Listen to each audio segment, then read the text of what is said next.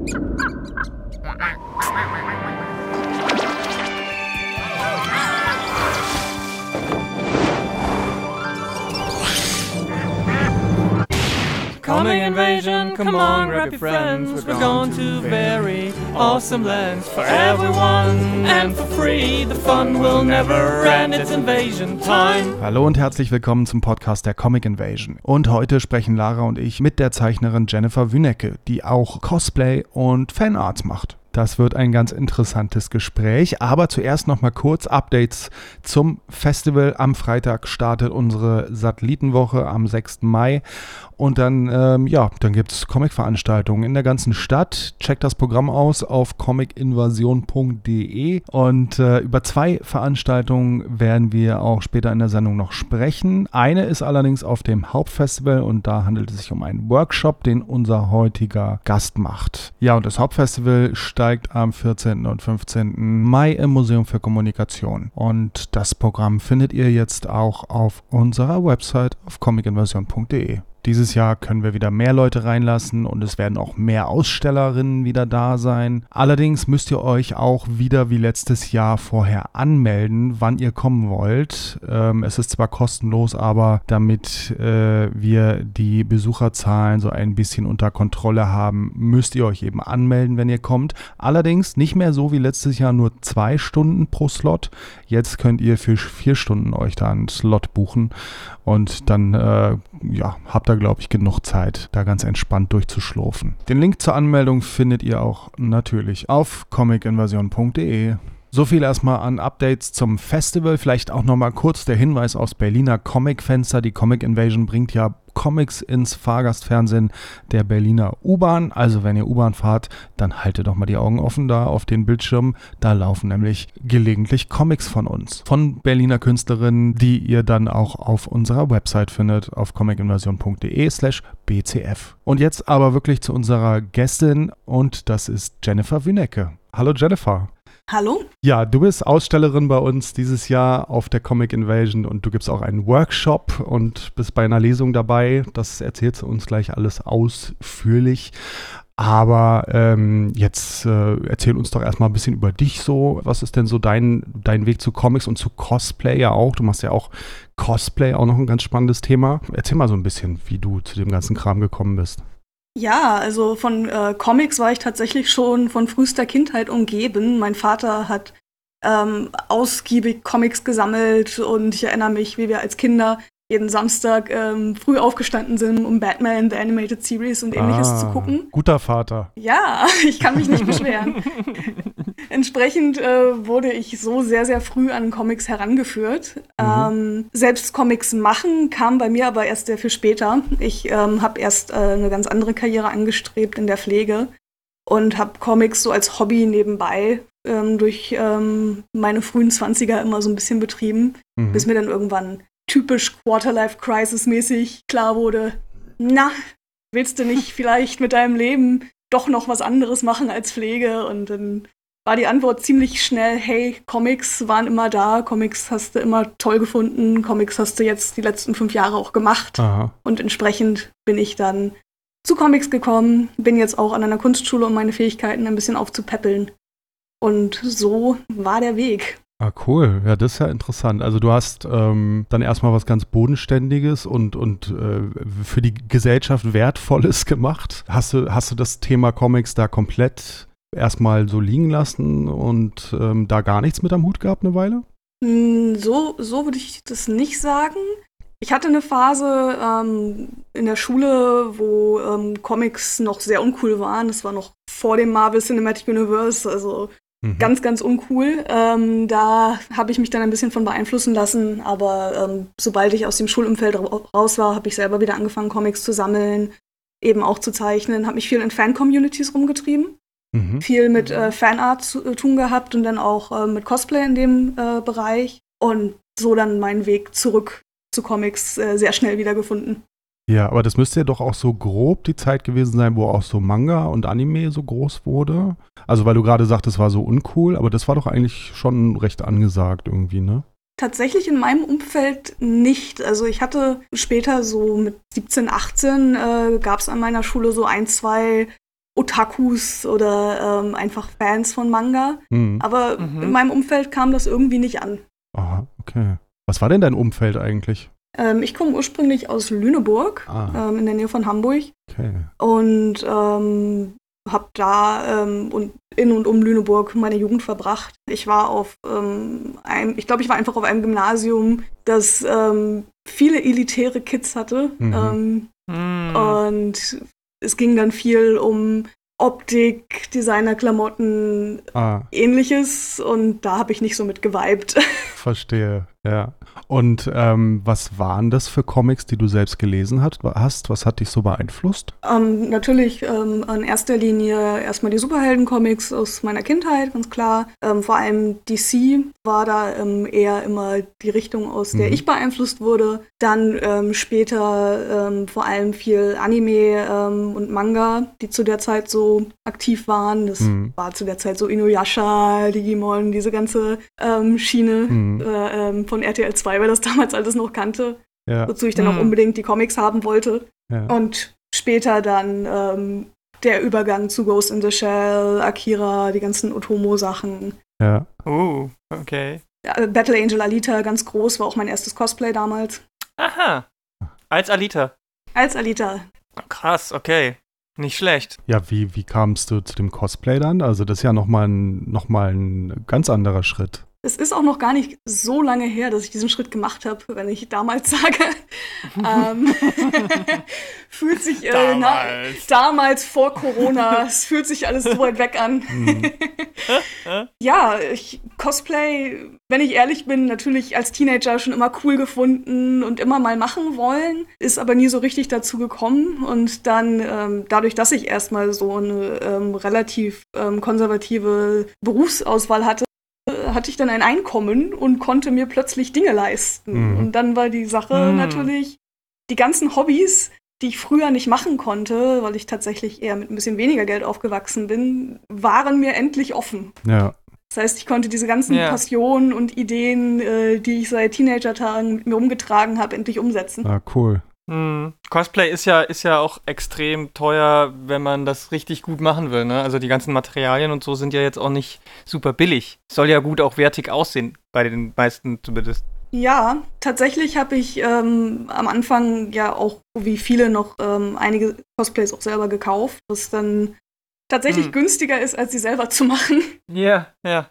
Ähm, eben durch die ganzen Materialien. Man braucht eine Nähmaschine, man braucht XYZ. Mhm. Ähm, aber ich ähm, habe tatsächlich mit sehr viel relativ günstigen Materialien angefangen, wenn es so um Rüstungsbau und ähm, ähnliches ging. Mhm. Einfach Mhm. weil ich, als ich selber angefangen habe von diesen ganzen Begriffen und was gibt es und was kann man benutzen, auch total überfordert war. Man hört Thermoplast, man sieht die Preise, man hört, man braucht dieses, man braucht jenes. Weiß gar nicht so genau, wo man anfangen soll. Mein erster Schritt war einfach in den lokalen Bastelladen und zu gucken, mit was könnte ich irgendwie etwas Positives äh, zusammenbasteln. Hm. Ich kann mir vorstellen, dass da die, die, die Online-Community sehr hilfreich ist bei sowas, weil, also ich glaube, ich wäre auch einfach total überfordert erstmal, weil ich überhaupt gar nicht wüsste, wo, an welcher Stelle fange ich denn an? Ja, da gehört ja auch wahnsinnig viel Wissen dazu einfach, ne? Und, und handwerklicher Skill irgendwie. Also, das ist ja ein Riesenthema. Ja, tatsächlich, ähm, die Online-Community ähm, bietet tatsächlich unglaublich viel. Also gerade was auch so Perückenstyling angeht, habe ich mich äh, auf YouTube äh, sehr viel ausgetobt und sehr viel äh, Hm. gesucht. Ähm, einfach, weil man ja auch gar nicht weiß, wie bearbeitet man jetzt so ein Kunsthaar zum Beispiel. Ja. Genauso ähm, Ja. wie Nähen, man findet Schnittmuster online, man findet Anleitungen. Da gibt es wirklich sehr, sehr viel. Ich habe davon am Anfang nicht ganz so viel genutzt, äh, wie es vielleicht hilfreich gewesen wäre. Ähm, ich bin bei neuen Hobbys immer so ein bisschen der Typ, der drauf losstürmt und einfach irgendwie macht und hofft, dass es funktioniert. Ja. Manchmal klappt das, äh, manchmal nein. Aber am Ende ähm, hat man immer eine ganz gute Idee davon, was muss ich eigentlich können hm, okay. und wo muss ich eigentlich suchen. Okay. Und wie ist es jetzt so, wie, wie nachdem du jetzt so vielleicht die ersten ähm, Sachen ausprobiert hast, wie entscheidest du, was du cosplayst? Und das ist eigentlich ziemlich einfach. Das ist meistens einfach so eine Frage von, okay, von diesem Charakter war ich jetzt das letzte halbes Jahr, äh, das letzte halbe Jahr obsessiv ähm, an ihm war ich obsessiv interessiert. Ich habe Fanart gezeichnet, ich habe mir äh, YouTube-Videos angeguckt, ich habe die Serie, in die dieser Charakter vorkommt, dreimal geguckt. Mhm. Und oft ist es dann so, ach, ach komm, mhm. jetzt machst du mal ein Cosplay. Ähm, viele Cosplays habe ich auch teilweise schon Jahre geplant. Ähm, es gibt eins, das möchte ich unbedingt irgendwann machen. Ähm, da ist mein Skill-Level aber einfach nicht, noch nicht ausreichend. Und so wächst jetzt so langsam eine Liste an Cosplays heran, die ich mir über Zeit irgendwann bauen möchte. Ah, okay. Also das ist dann auch ganz bewusst so, dass du sagst, okay, das möchte ich zwar machen, aber da sehe ich mich noch nicht. Da möchte ich erst noch irgendwie besser werden und mich bei anderen quasi selber aufleveln. Ganz klassisch. Genau. Okay. Das letzte, was ich jetzt gesehen habe, war irgendwie ein Belmont von Castlevania, oder? Ja, genau. Das ist das, das letzte Cosplay. Mh, war das aufgrund der, der ähm, Anime-Adaption oder eher der Videospielreihe? Bei mir tatsächlich beides. Ähm, tatsächlich ist dieses Cosplay entstanden äh, mit ähm, zwei meiner Mitschülerinnen aus der Schule. Oh. Wir hatten ähm, alle Interesse daran, unbedingt äh, Cosplay zu machen. Und ähm, das war das Trio, auf das wir uns einigen konnten. Mhm. Aber für mich, ich habe Castlevania auch äh, schon seit der Teenagerzeit eigentlich immer mal wieder gespielt. Ich hatte da ein paar äh, Gameboy-Spiele und dann später auf Emulator ähm, ein paar andere Versionen gezockt. Mhm. Ähm, entsprechend, als die Serie kam, kam diese große Nostalgiewelle über mich und ich ähm, dachte mir, Mensch, wird doch mal wieder Zeit. Und es hat auch sehr viel Spaß Jetzt. gemacht, sich mhm. zu dritt zu treffen, Castlevania Soundtrack, äh, volle Lautstärke und zusammen nähen. Wunderbar. Kann ich nur empfehlen. ah, okay, cool. Ihr habt quasi auch wirklich gemeinsam gleichzeitig in einem, äh, also zusammen daran gearbeitet. Nicht jeder für sich und dann äh, irgendwie nur zum Fotoshooting getroffen, sondern wirklich so als gemeinsam. Also ich stelle mir das halt immer so vor, dass so CosplayerInnen in der Regel so alleine in ihrer Werkstatt und ihrer, in ihrem Arbeitsraum sitzen, Tage und Nächte durcharbeiten und dann äh, können sie auf der Con das dann irgendwie zeigen oder bei Fotoshootings. Aber ihr habt da wirklich auch das, das Machen schon gemeinsam gemacht. Ja, genau. Ah, cool. Also von konzeptuellen ähm, vom, zum ähm, Einkaufen von Stoffen Aha. bis hin dann zum hm. Zusammenzimmern. Es äh, war ein kollektives Projekt sozusagen. Aha. Natürlich hat man immer noch mal zu Hause ähm, selber ähm, an Sachen gearbeitet. Man hat sich jetzt nicht für jedes kleine Detail getroffen. Ja, klar. Aber vieles haben wir schon zusammen gemacht, vor allem weil ich die Nähmaschine hatte. Ah. okay. Ja, und äh, was, was, ähm, was passiert dann eigentlich? Also es gibt natürlich die Cons, wo man dann äh, aufläuft. Ähm, was gibt es denn noch so für Gelegenheiten? Weil es gibt ja jetzt nicht jedes Wochenende irgendwie eine Con, wo man dann schön seine Sachen präsentieren kann. Das ist richtig. Ich glaube, das ist auch der Grund, warum äh, viele Cosplayer auf Cons äh, so total ähm, aufdrehen, einfach weil diese Antizipation ähm, über das ganze Jahr arbeitet man an diesem Kostüm und dann kann man es endlich ausführen, ja. äh, da ist. Mhm. Ich glaube, das macht jeder Cosplayer unterschiedlich. Ich trage mein Cosplay auch gerne auf ähm, anderen äh, Gelegenheiten, so sei es die lokale äh, Halloween-Party oder mhm. irgendein Kostümgeburtstag. Fotoshootings gibt es natürlich, ähm, wo man sich dann spezifisch trifft, um Fotoshootings zu machen. Mhm. Ähm, aber ich glaube, ähm, für Cosplay ist dieses äh, Con-Live, möglichst viele Conventions mitnehmen in einem Jahr schon sehr, sehr äh, charakteristisch. Ja, gibt es da eigentlich auch Überschneidungen zu dem ganzen Thema Lab, Labs? Also diese äh. Äh, Live, Live-Action-Roleplay? Ja, absolut. Ich komme tatsächlich aus der Lab-Szene ursprünglich. Ah, ähm, bin da auch haha, gefunden. äh, tatsächlich habe ich da ursprünglich mal äh, angefangen und ähm, so Kostüme zusammengeschmissen. Nicht in dem Ausmaß, wie ich es jetzt mache, aber man guckt hm. dann schon, ach, äh, was würde denn zu meinem Charakter passen? Ah ja. Ähm, ich weiß nicht, ob das ähm, charakteristisch für die Szene ist, wie viele andere Cosplayer das machen.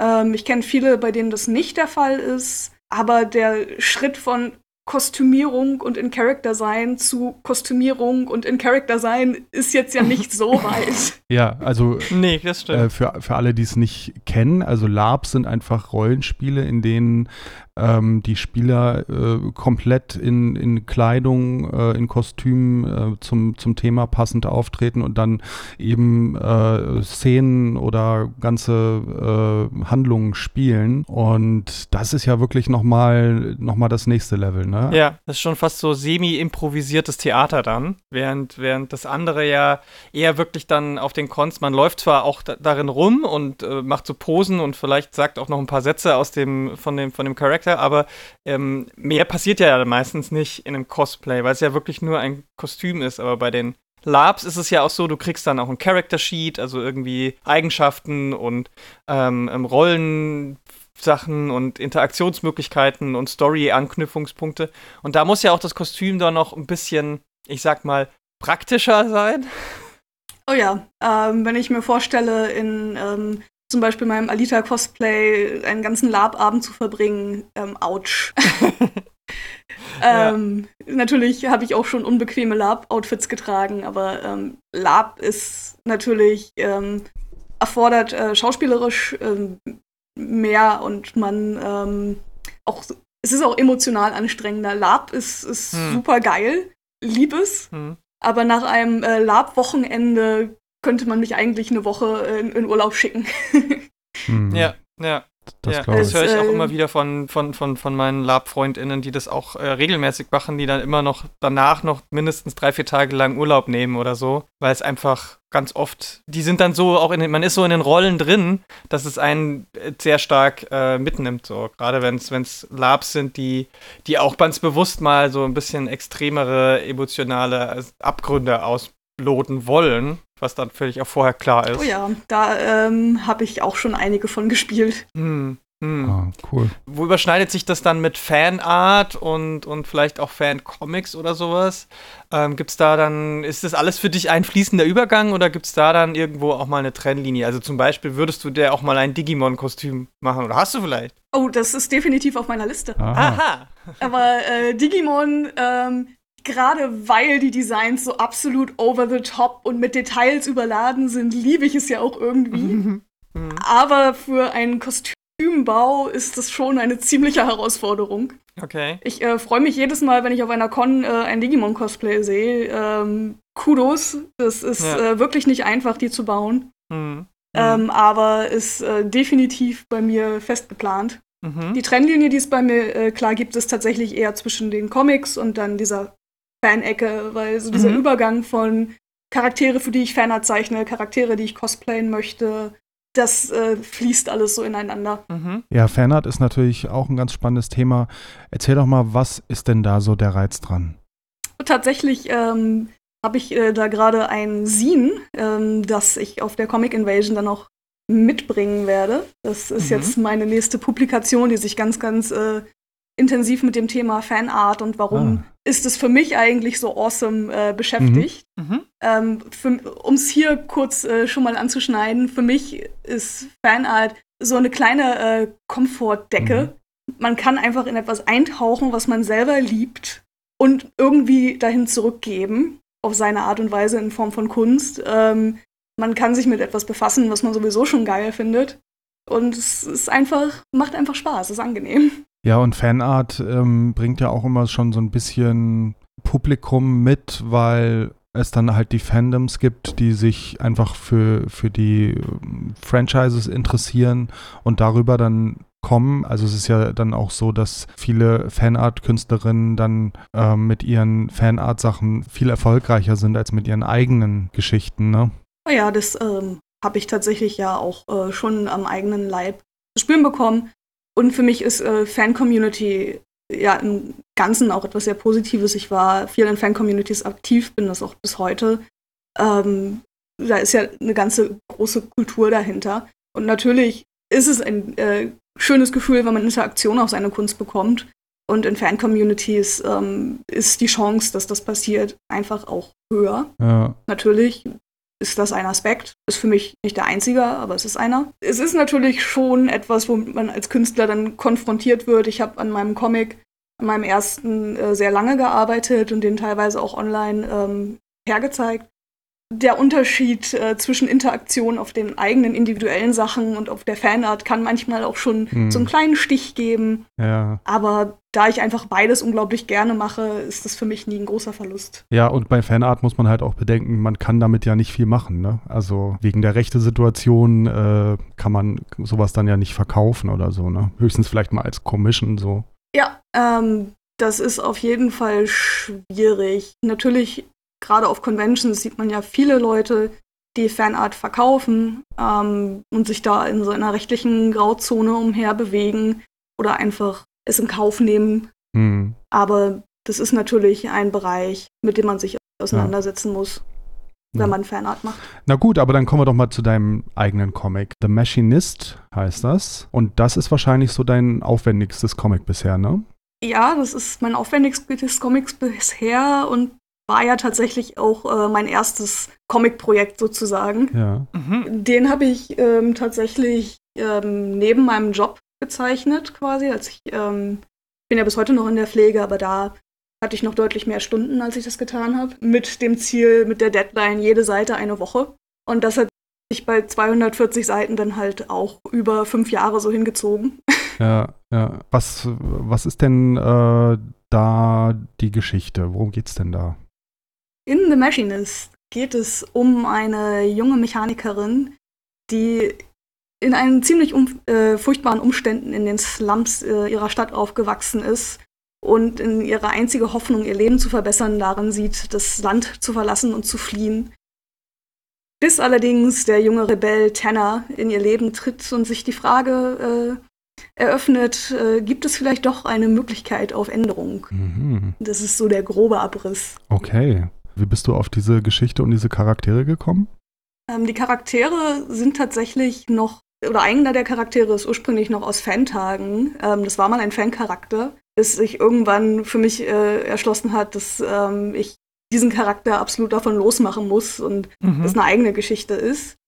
Die Geschichte selbst ähm, ist, glaube ich, sehr von der politischen Situation in 2015, als ich damit angefangen habe, ähm, beeinflusst. Mhm. Zu der Zeit war ja der Syrienkrieg, ähm, Flüchtlinge, aber auch die Radikalisierung von ähm, jungen äh, Menschen hier in Deutschland, die sich dann ähm, nach Syrien tatsächlich äh, begeben haben, mhm.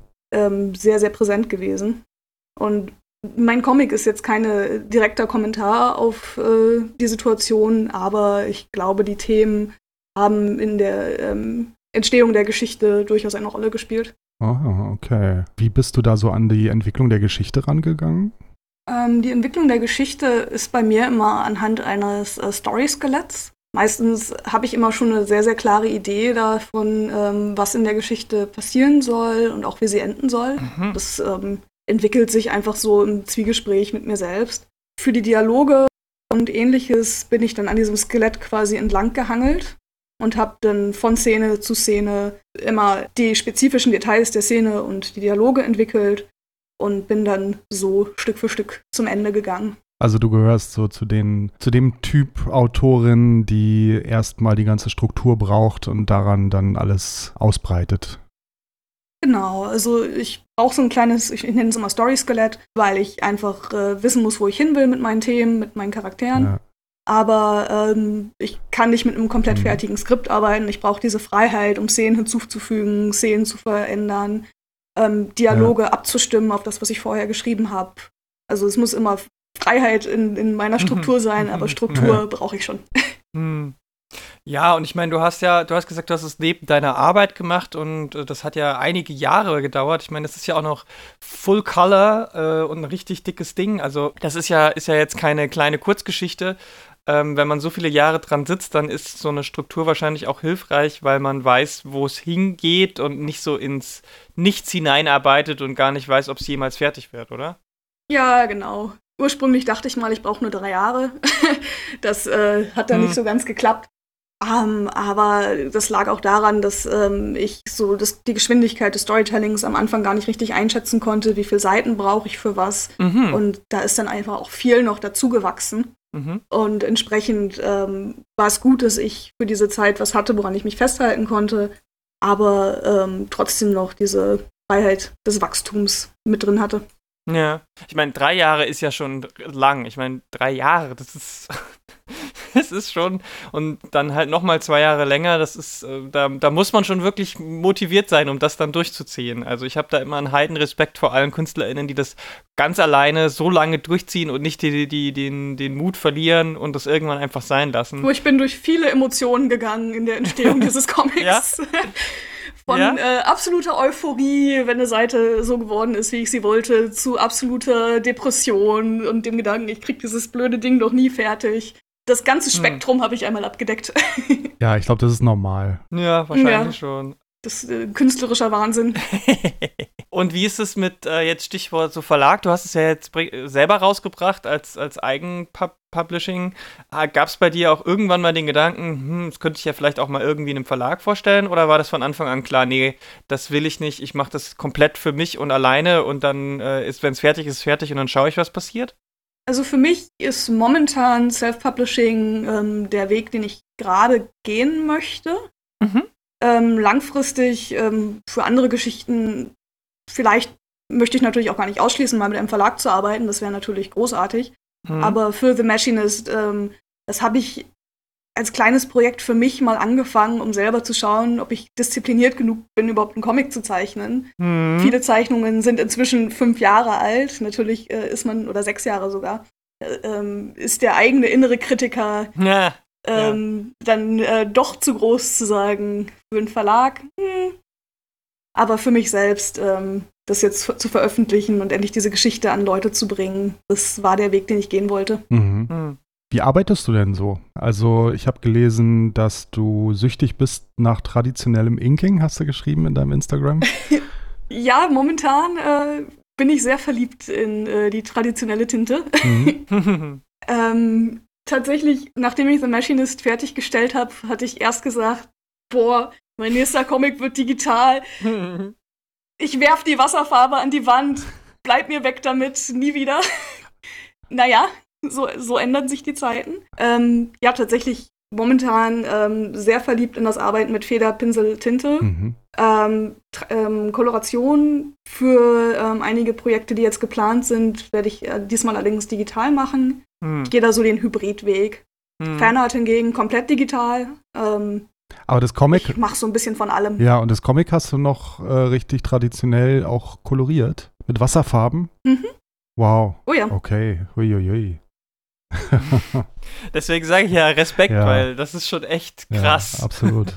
da, da, steckt, da, steckt viel, da steckt viel Zeit und Mühe und Nerven wahrscheinlich drin. Also krass. Ähm, und, aber du machst, also du hast schon gesagt, du hast andere Projekte, die kommen, aber du hattest neben dem Machinist, ich weiß nicht, ob es davor oder gleichzeitig waren, warst du auch Teil von so einer Anthologie, oder? Ja, genau. Das war quasi, nachdem The Machinist fertig gezeichnet war und in dieser Druckvorstufenproduktion war, ähm, hat mhm. sich äh, Paul Wink von Weird an mich gewendet mhm. und mhm. gefragt, ob ich äh, nicht Teil von The Porn Comic sein möchte, unserer kleinen schmutzeligen äh, Anthologie.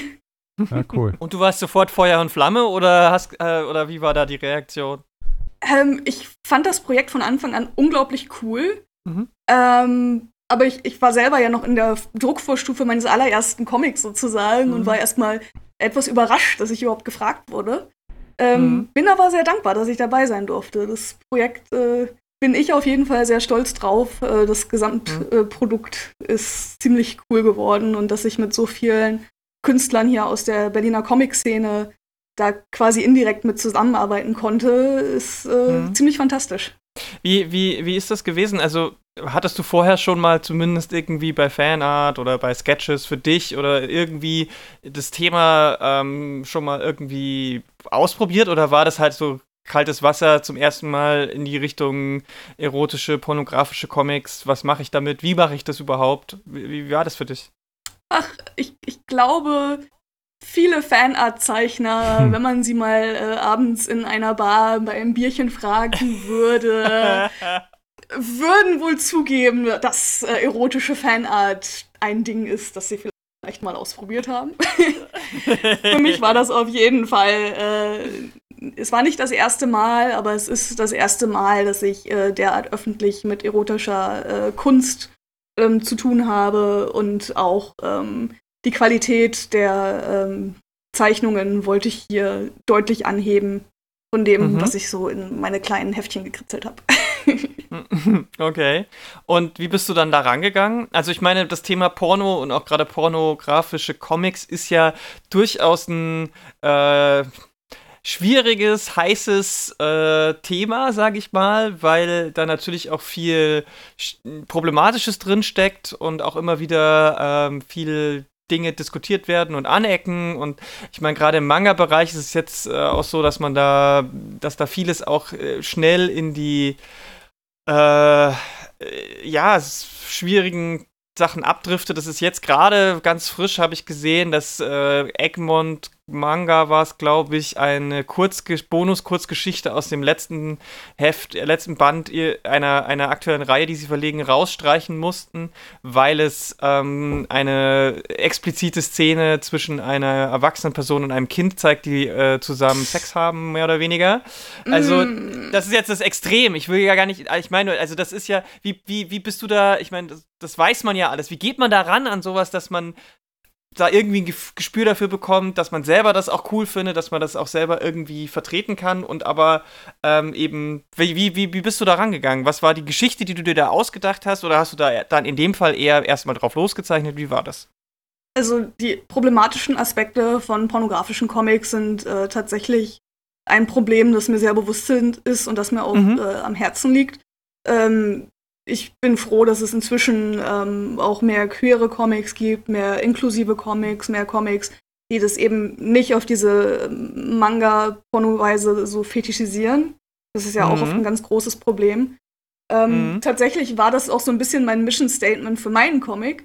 Sollte ah, so ein ja. bisschen kinky und weird, aber mhm. wholesome sein. Also ich wollte oh. tatsächlich ähm, was Sexpositives machen. Ich wollte was ähm, Liebenswertes machen und tatsächlich ähm, ist Oh, auch so ein bisschen die Reaktion, die ich mit meinem Comic ähm, erreichen wollte. Und ich habe äh, eine kleine Geschichte geschrieben mhm. über eine Hexe, die sich einen Succubus äh, beschwört, einen weiblichen, mhm. für eine gute Zeit zusammen.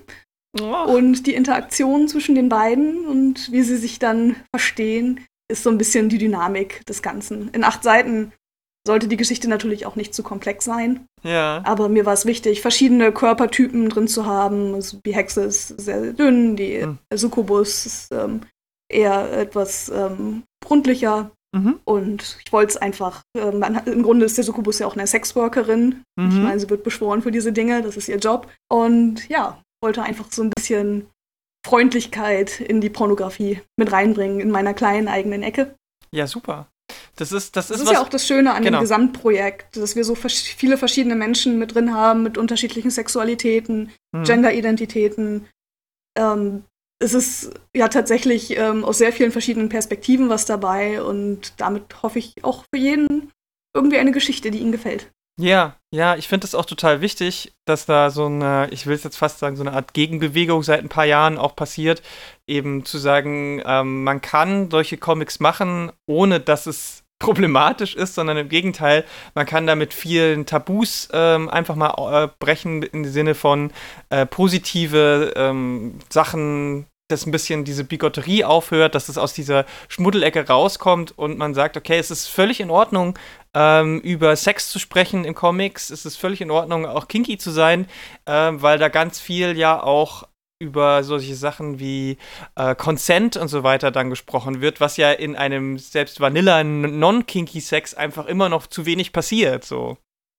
Und ich glaube, dass Ja, absolut. Das, genau, ja. Stimme ich zu. Ja, und ich glaube, da können solche, solche Comics eben auch wirklich viel dazu beitragen. Ähm, und ich finde, das ist eine super Idee, dass, dass das so in so einer Anthologie dann gemacht wird. Und ich finde deine Story-Idee ja auch total schön, was das angeht, weil das auch wirklich so eine kurze Situation und die ist aber auch auf andere Dinge übertragbar, wie du schon gesagt hast. Also der Succubus ist ja wohl irgendwie eine Art von Sexworkerin und das ist ja genau das, was es bei uns auch gibt in der Gesellschaft. Und das zu enttabuisieren und ent entstigmatisieren ist, das, äh, da kann so ein, so ein Comic auf jeden Fall dazu beitragen. Deswegen finde ich das total gut.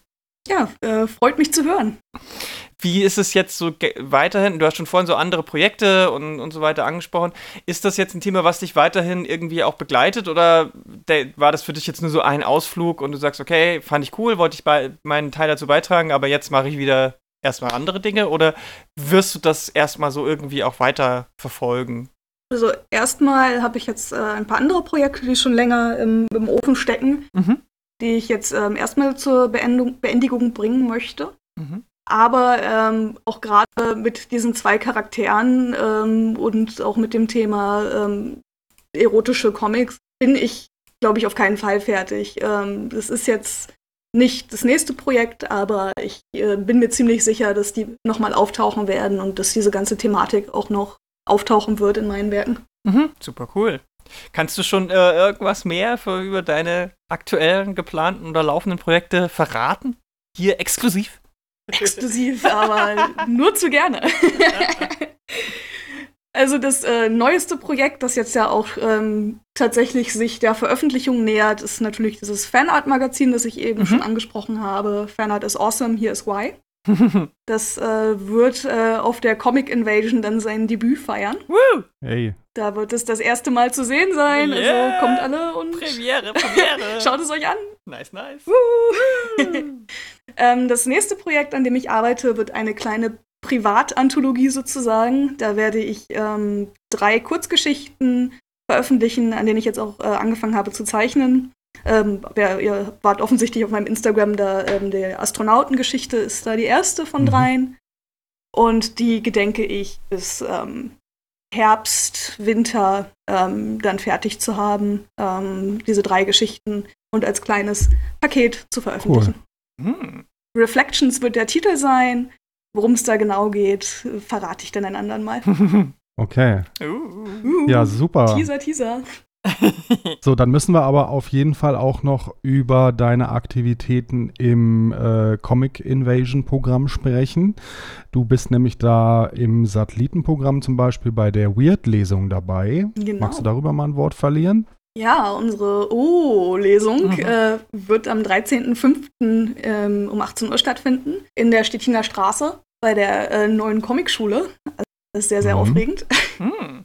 Und dort werden äh, die Künstler des Porn-Comics ähm, euch die Ohren zum Schlackern bringen und gegenseitig die Geschichten äh, des Porn-Comics präsentieren und auch vorlesen. Uiuiui. Ui.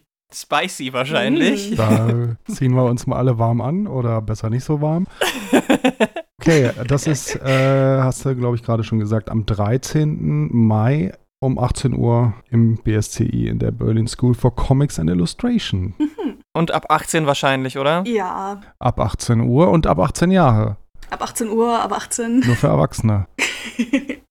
Kann man sich gut merken, 18 und 18. Ja. Ja, und dann hast du auch auf unserem Hauptfestival am Sonntag, am 15. Mai, einen Workshop, den du alleine machst. Genau, da äh, bin ich ganz allein für verantwortlich. Mein Workshop nennt sich die kleine Rüstungsschmiede von Automails und Roboterarm. Mhm. Und da möchte ich äh, genau das weitergeben, wovor, worüber wir vorhin gesprochen haben. Nämlich diese Tricks und Tipps, wie fange ich eigentlich mit einem äh, simplen Rüstungsbau an?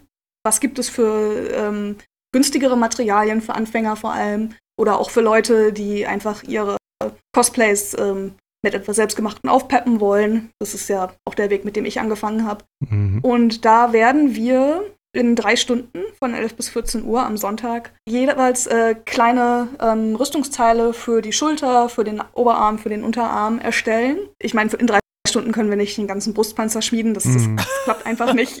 Also da muss man ganz schön ordentlich schmieden. Genau, mit, äh, mit dem Torshammer Feuer auf der Comic Invasion, so werden wir das tun. so stelle ich mir das vor. Hammer und Amboss. Genau, erstmal Ritual, um, um Odin und Thor zu beschwören und dann geht's ab. Genau, mit, dem, mit den Zwergen, ähm, Metallen, genau. Mithril, alles, alles dabei. oh ja. Nein, was wir machen ist, wir werden äh, Schulterteile ähm, selber bauen mit äh, Schnittmustern. Ich bringe da einige Beispiele mit. Für zehn Leute ist der Workshop ausgelegt. Und wer mhm. kommt, kann sich am Ende des Workshops sein äh, erstes äh, Rüstungsteil oder zweites, ich weiß ja nicht, äh, was die Leute so an Wissen ja. mitbringen, äh, mit nach Hause nehmen. Ja, das wollte ich gerade fragen. An wen richtet sich das? Also schon Anfängerinnen? Ähm, wahrscheinlich dann. Und aber jetzt ja. bei der Länge von drei Stunden wahrscheinlich dann eher nicht so an Kinder, oder? Ähm, Kinder können auch kommen. Es kommt ein bisschen aufs Alter an. Also zehn ist jetzt vielleicht ein bisschen sehr jung, aber Teenager äh, können auf jeden Fall kommen. Ich werde das alles sehr anfängerfreundlich gestalten und den Leuten, ähm, die mehr Hilfe brauchen, dann auch zur Seite stehen. Deshalb auch nur zehn Leute. Es mhm. muss ja ein bisschen übersichtlich bleiben. Leute, mhm. die schon Erfahrung mit Cosplay haben, können auch gerne kommen. Wenn ihr jetzt super viel Erfahrung mit, mit äh, Thermoplast und Rüstungsbau und ähnlichen Dingen äh, schon habt, wir arbeiten nicht mal mit Thermoplast, aber einfach als Beispiel, mhm. dann ist dieser Workshop wahrscheinlich nicht das Richtige, denn das, was ich beibringe, könnt ihr wahrscheinlich schon. Mhm. Mhm. Muss man irgendwas mitbringen oder ist alles da? Ähm, ich habe vor, alles ähm, mitzubringen, was super mhm. praktisch ist, aber das sage ich dann in dem Workshop auch noch, ähm, sind ähm, tatsächlich ähm, schwarze Leggings. Mhm. Die kann man mich wunderbar als äh, Unterarmteil benutzen, wo man diese Rüstungsteile dann befestigt. Ähm, die zerschnippelt man einfach und zack ja. hat man einen Armling. Das ist äh, sehr praktisch, aber das braucht man jetzt für den Workshop nicht unbedingt. Das kann man sich zu Hause auch einfach selber zerschnippeln. Mhm. Also ich mhm, ähm, mhm. werde die Materialien mitbringen und alles, was man mitbringen muss, ist äh, Neugier und äh, Spaß an der Schere. Cool. Hm. Möglichst nicht Me in Körperteile, sondern in die Materialien. Aber das wollen wir einfach mal. Mega geil. ja, ja. Oh Mann, jetzt, hätte, jetzt wün, wünsche ich mir, dass ich die drei Stunden Zeit hätte, um mitzumachen. Aber. Muss man sich anmelden eigentlich für den Workshop? Oder kann man einfach vorbeikommen? Das wäre ganz sinnvoll. Ähm, es geht einfach nur, damit diese An Anzahl von zehn Leuten nicht überschritten wird. Aber hm. ansonsten, äh, man kann auch einfach spontan vorbeikommen und wenn zehn Leute da sind, ist halt voll. Okay. Ja, cool. Und natürlich äh, wie immer kostenlos. Also keine Barrieren. Kommt einfach, wenn ihr Bock drauf habt. Aber meldet euch vorher an. Genau. Den Kontakt findet ihr dann auf der Website. Gut, ja, wunderbar. Sehr schön. Haben wir irgendwas Wichtiges vergessen, das wir noch unbedingt erwähnen sollten? Oder das du erwähnen möchtest? Jetzt ist deine Zeit gekommen. Puh, ähm, ich glaube, wir haben tatsächlich über alle äh, Projekte gesprochen, die äh, ich so habe. Ich äh, habe euch vom mhm. Porncomic erzählt, das war mir noch wichtig, weil das einfach wirklich so ein mhm. Äh, cooles Projekt ist. Ich meine, es sind elf Künstler hier aus Berlin, die alle zusammengearbeitet haben. Das ist einfach eine super Sache. Aber ansonsten kommt zur Lesung, kommt zur kleinen Rüstungsschmiede und äh, kommt an meinem Tisch vorbei und sagt Hallo. Genau. So wird's gemacht. Dann äh, bedanken wir uns bei dir für das schöne Gespräch. Ja, danke. Ja, danke, dass ihr mich da hattet. Sehr gern. Das war's für heute und am Freitag startet schon unsere Satellitenwoche. Checkt das Programm aus auf comicinvasion.de. Bis nächste Woche. Coming invasion, come on, grab your friends. We're going to very awesome lands for everyone and for free. The fun will never end, it's invasion time.